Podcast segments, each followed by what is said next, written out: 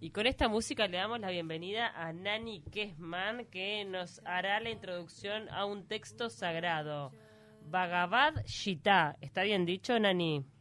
No, Bhagavad Gita. Ah, como la plata. Ah, Gita es. Ah, claro, porque eh, digo, se escribe sin Claro. la U, entonces. Claro. Es Bien. difícil de pronunciar, sí, sí, no sabemos. Pero um, se pronuncia como Bhagavad Gita y se traduce como la canción de Bhagavan. En Mira. realidad eh, es, es un poema o una canción y cada uno de, de los capítulos o, o poemas que lo componen son canciones, son cantos. Mm. Estábamos escuchando el primer capítulo, cantado por una hindú súper, súper divina. Este, y bueno, se considera el Bhagavad Gita como uno de los tres principales textos del hinduismo, junto con los Upanishads y los Brahma Sutras. Eh, es un texto que resuelve uno de los dilemas fundamentales del ser humano, que es el de su existencia. Ah. O sea, ¿para qué estamos en esta tierra? Mira, trata, el libro entero ¿no? trata sobre eso, mira. Qué momento. En realidad eh, es, es muy difícil, o sea, tiene, me hace acordar mucho a quienes estudiamos la Torá. Yo en el liceo, Sí. en el colegio judío, estudiaba la Torá y también se, se enseña también, son cánticos la Torá. Y, y muchas veces para entender un cuento tenés que englobarlo en otra cosa. Eh, este es el primer texto, eh, para, para entender un poquito más, que expresa y metodiza de manera clara las diferentes vertientes que existen para crear el estado de autoconocimiento. Expone la naturaleza moral a través de lo que se llama karma yoga. El karma yoga se practica desarrollando todas nuestras cualidades morales. La naturaleza de la devoción, lo que se llama bhakti yoga, la devoción hacia el guru. Y la naturaleza de la comprensión, la comprensión correcta mediante el conocimiento correcto, lo que se llama ñaña yoga. Y consta de estos 18 capítulos que son cánticos y muchos comentaristas sostienen de que los seis primeros capítulos son sobre la moral, los siguientes seis sobre la devoción y los últimos seis sobre el conocimiento. En el hinduismo, eh, si bien las fechas no, nunca son súper claras, lo que se establece es que este texto eh, data, por ejemplo, del siglo VI o III antes de Cristo. Vieron que es bastante la, la diferencia. Sí. Nunca se pueden establecer fechas ciertas, sino que se habla de periodos de tiempo. Eh, a pesar de ser un texto antiguo, es un texto vivo por eso, porque se mantiene súper vigente, ya que habla de, de los dilemas existenciales del ser humano y te da herramientas súper prácticas como para transitar la vida. Eh, es un texto, y, ahora vamos a, a lo que les explicaba recién, que está adentro de lo que se llama Mahabharata. El Mahabharata es, por su extensión y sabiduría, la más grande epopeya que haya existido jamás y se traduce como la Gran Guerra. Aunque en la introducción del Bhagavad Gita se dice que la mejor introducción sería la gran humanidad, que habla de la guerra que tenemos que lidiar todos los seres humanos, la guerra de, la vida, el campo de batalla de la vida, eh, los problemas con los cuales nos eh, tenemos que lidiar los seres como humanos que somos, los amores, los odios, nuestros ideales, las ambiciones, los celos, todo lo que nos pasa como seres humanos, el Mahabharata lo relata. Entonces se dice que el Bhagavad Gita es un capítulo del Mahabharata. Y el Mahabharata se le atribuye a un sabio que se llama Vedavyasa, que en algunos textos se encuentra también con el nombre de Vyasa. Sin embargo, hay entendidos que discuten que haya sido Vyasa quien lo escribió. Y para que entiendan un poquito lo de los textos del hinduismo, hay dos grandes categorías. Una son los ritis. Los ritis son todos los textos que son como recordados, que tienen forma de historia, más accesibles a nosotros, que es como el Mahabharata, por ejemplo, es un, un riti. Y después están los shrutis, que son aquellos que fueron revelados. Por ejemplo, se dice que el Bhagavad Gita es eh, un, un texto en donde Krishna nos revela el conocimiento. Recordemos Entonces, cuál era Krishna. Para, déjame quedar ahí, porque tengo que hacer Ah, sí. un preámbulo, si no, no me van a entender. No, obvio, obvio. Retomo un poco el Mahabharata, la Gran Guerra, y el Mahabharata lo que narra es la conquista de Hastinapura. Todo es una gran metáfora. Hastinapura se conoce como la ciudad de los elefantes. Y los elefantes en el hinduismo simbolizan la sabiduría. Eh, y también Maha, eh, Hastinapura se conoce como la ciudad del corazón. O sea que todo el Mahabharata nos habla en realidad sobre la conquista de nuestro propio corazón y de nuestra propia sabiduría. Recordemos que para el hinduismo la sabiduría no está en el cerebro ni en la intelectualidad, sino está en nuestra capacidad de amar, en el corazón. Entonces, los personajes principales de la Gita, porque en realidad es femenino, la Gita, son Krishna y Arjuna. Y después hay un montón de personajes más, pero los, los fundamentales son Krishna y Arjuna. Eh, Krishna, por ejemplo, para, para que entendamos, Krishna es una avatara de Dios. Es una avatara del dios Vishnu. Vishnu es el aspecto sustentador del universo que también es considerado el aspecto creador. Entonces, Krishna es una encarnación del mismo Dios, de Vishnu, en la tierra. En el Bhagavad Gita, Krishna es adulto y es un príncipe y está en el campo de batalla. Pero también hay otros textos que narran el nacimiento de Krishna. Y para entender un poquito qué es una avatara o avatar, eh, es una encarnación divina y podemos usar una analogía que se usa mucho en el hinduismo, que es la analogía con el océano, y presten atención a esto por favor porque es muy lindo, dice que todos somos parte de este océano que es Brahman. Brahman se traduce como conciencia pura, conciencia infinita. Y entonces el océano está compuesto por muchas olas. Y todos eh, vamos tomando forma de olas. Mientras estamos en la forma de olas, los seres humanos, nos pensamos que somos olas, no sabemos que somos parte del océano. Creemos que solo somos una ola, nos creemos que somos la ola, tenemos problemas de olas, estamos en la cresta de la ola y nos sentimos lo máximo. Cuando la ola está por romper, ahí nos agarra miedo. Y una vez que la ola rompe, ahí volvemos a formar parte del océano y nos damos cuenta que siempre fuimos parte del océano. Entonces, eh, en la Vedanta se habla mucho de esta metáfora con el océano. La Vedanta es la filosofía hinduista. Eh, lo que podemos decir del avatar es que es conciencia oceánica que sabe perfectamente quién es. O sea, sabe perfectamente que es una encarnación de Dios. Y surge como ola, surge como ser humano, sabiendo que es océano para orientar e iluminar a todo el oleaje, a todos los humanos, ayudándonos a reconocernos como parte de ese océano, como parte de esa esencia divina. Entonces, no se habla en el hinduismo de un dios, sino que se habla de la divinidad en sí misma. Por eso van a ver que dependiendo del texto aparecen muchos nombres de Dios encarnado. Entonces, eh, Dios o la divinidad subyace a la multiplicidad de las formas. Nunca hay otra cosa que la divinidad, tanto en lo bueno como en lo malo. Brahman es conciencia única, Ishvara, por ejemplo, que se lo nombra mucho en los Yoga Sutras de Patanjali, Ishvara es eh, también una encarnación de, Brahman manifestado cumpliendo un rol en el universo, pero no hay dos dioses.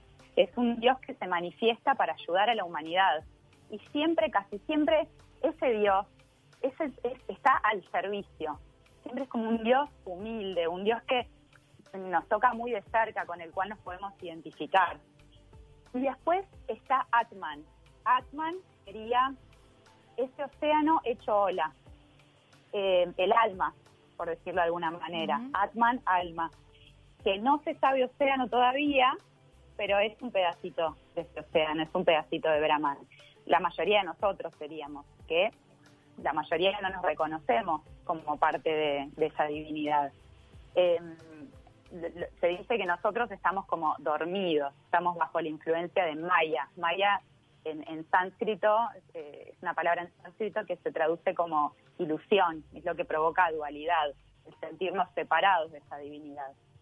Entonces, para eso también como que está bueno conocer la frase de Sócrates que dice, conócete a ti mismo y conocerás la esencia del universo y de los dioses.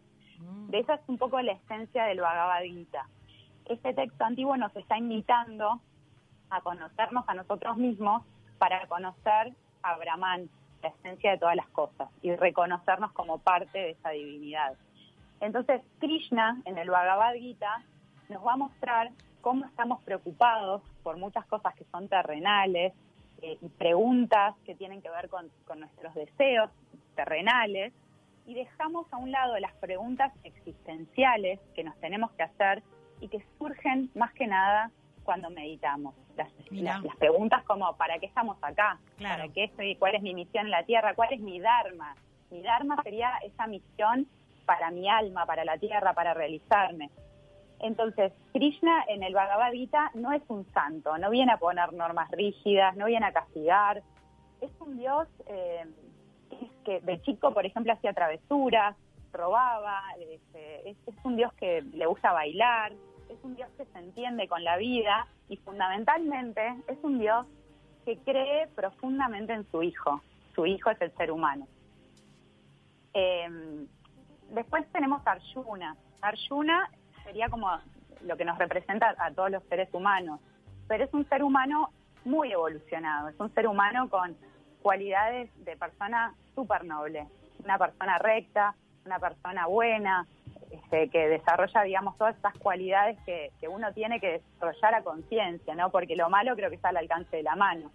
Este, para que nosotros sintamos envidia, para que tengamos celos, para que, Mm. eh, ¿no? Esas, esas cosas están como al pie de la mano, pero después si queremos desarrollar sentimientos como de bondad, de generosidad, todo, bueno, lo que hablábamos la otra vez de las paramitas, son cosas que tenemos que trabajarlas como con más dedicación.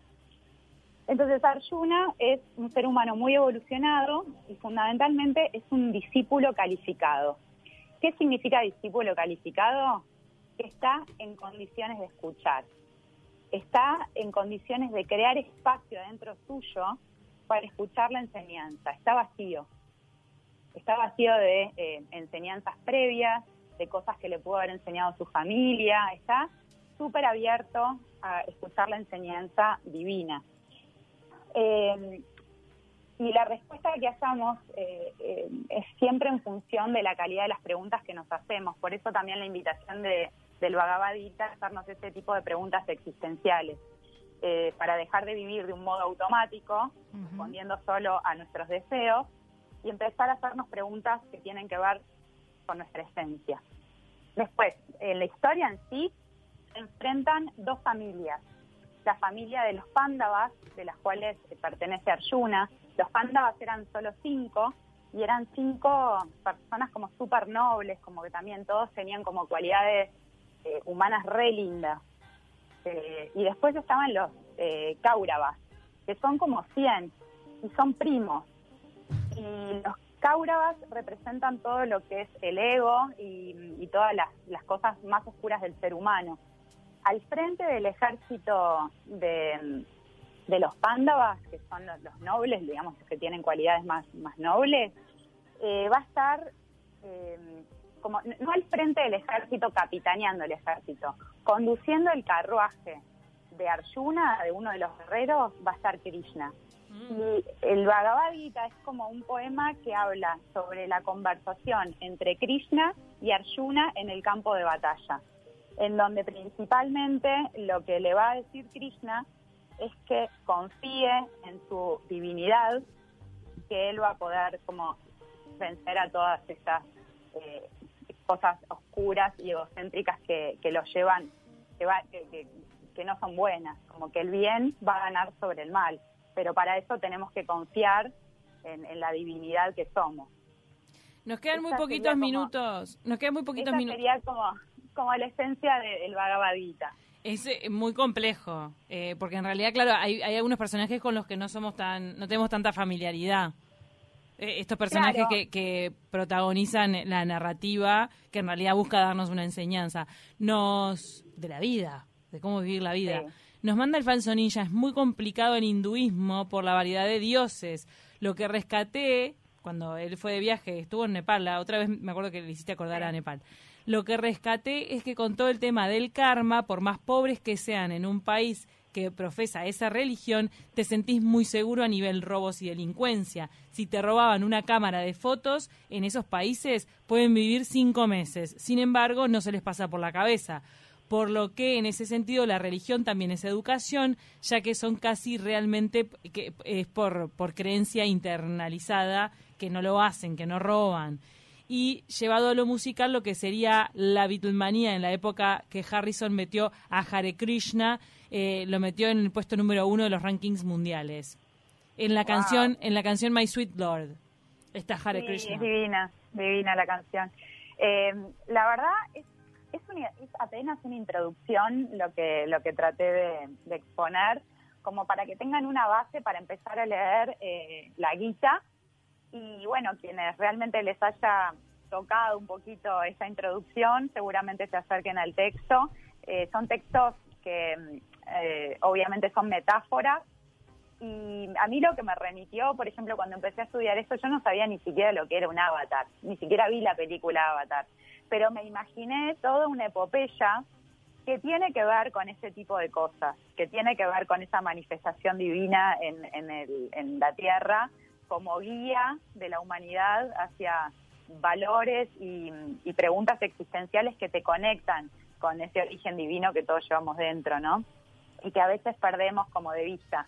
A lo que te dice también una de las mayores enseñanzas de la Gita es que esa fuerza de cuestión, esos cinco hermanos pánduas que cuestionan y tienen como fuerza entre los cinco, porque son eh, esas virtudes que te, que te impulsan en, en pos de un propósito. Cuando vos tenés un propósito y actúas en consecuencia, ese propósito se abre camino. Es como una de las enseñanzas. Dios o la divinidad te va abriendo el camino cuando vos sos coherente y vas hacia ese lugar. En cambio, cuando vos te dispersás en deseos, por ejemplo, un día querés una cosa, el otro día querés Mm. otra, y no te enfocás, es como que nunca vas a llegar a ningún lado, se te, te perdés, te perdés en la mitad del camino. Buenísimo, Nani. La verdad, este no- no- Súper no- interesante. Sí, súper interesante, nos deja pensando. Y se encuentra en Google, ¿verdad? Si la gente lo quiere leer, ¿está en Google o lo tiene que comprar tipo libro? Eh, no, no, yo recomendaría que se lo compren. Ah, me pensé que compren, tal vez sí. estaba en un PDF. No, vas a si te metes y eh, Bhagavad Gita, vas a encontrar un montón de cosas, comentarios, vas a encontrar videos, hay cantidad de materiales, pero si te compras el libro creo que es lo más lindo. Totalmente. Muchísimas gracias, Nani Kesman, por esta columna.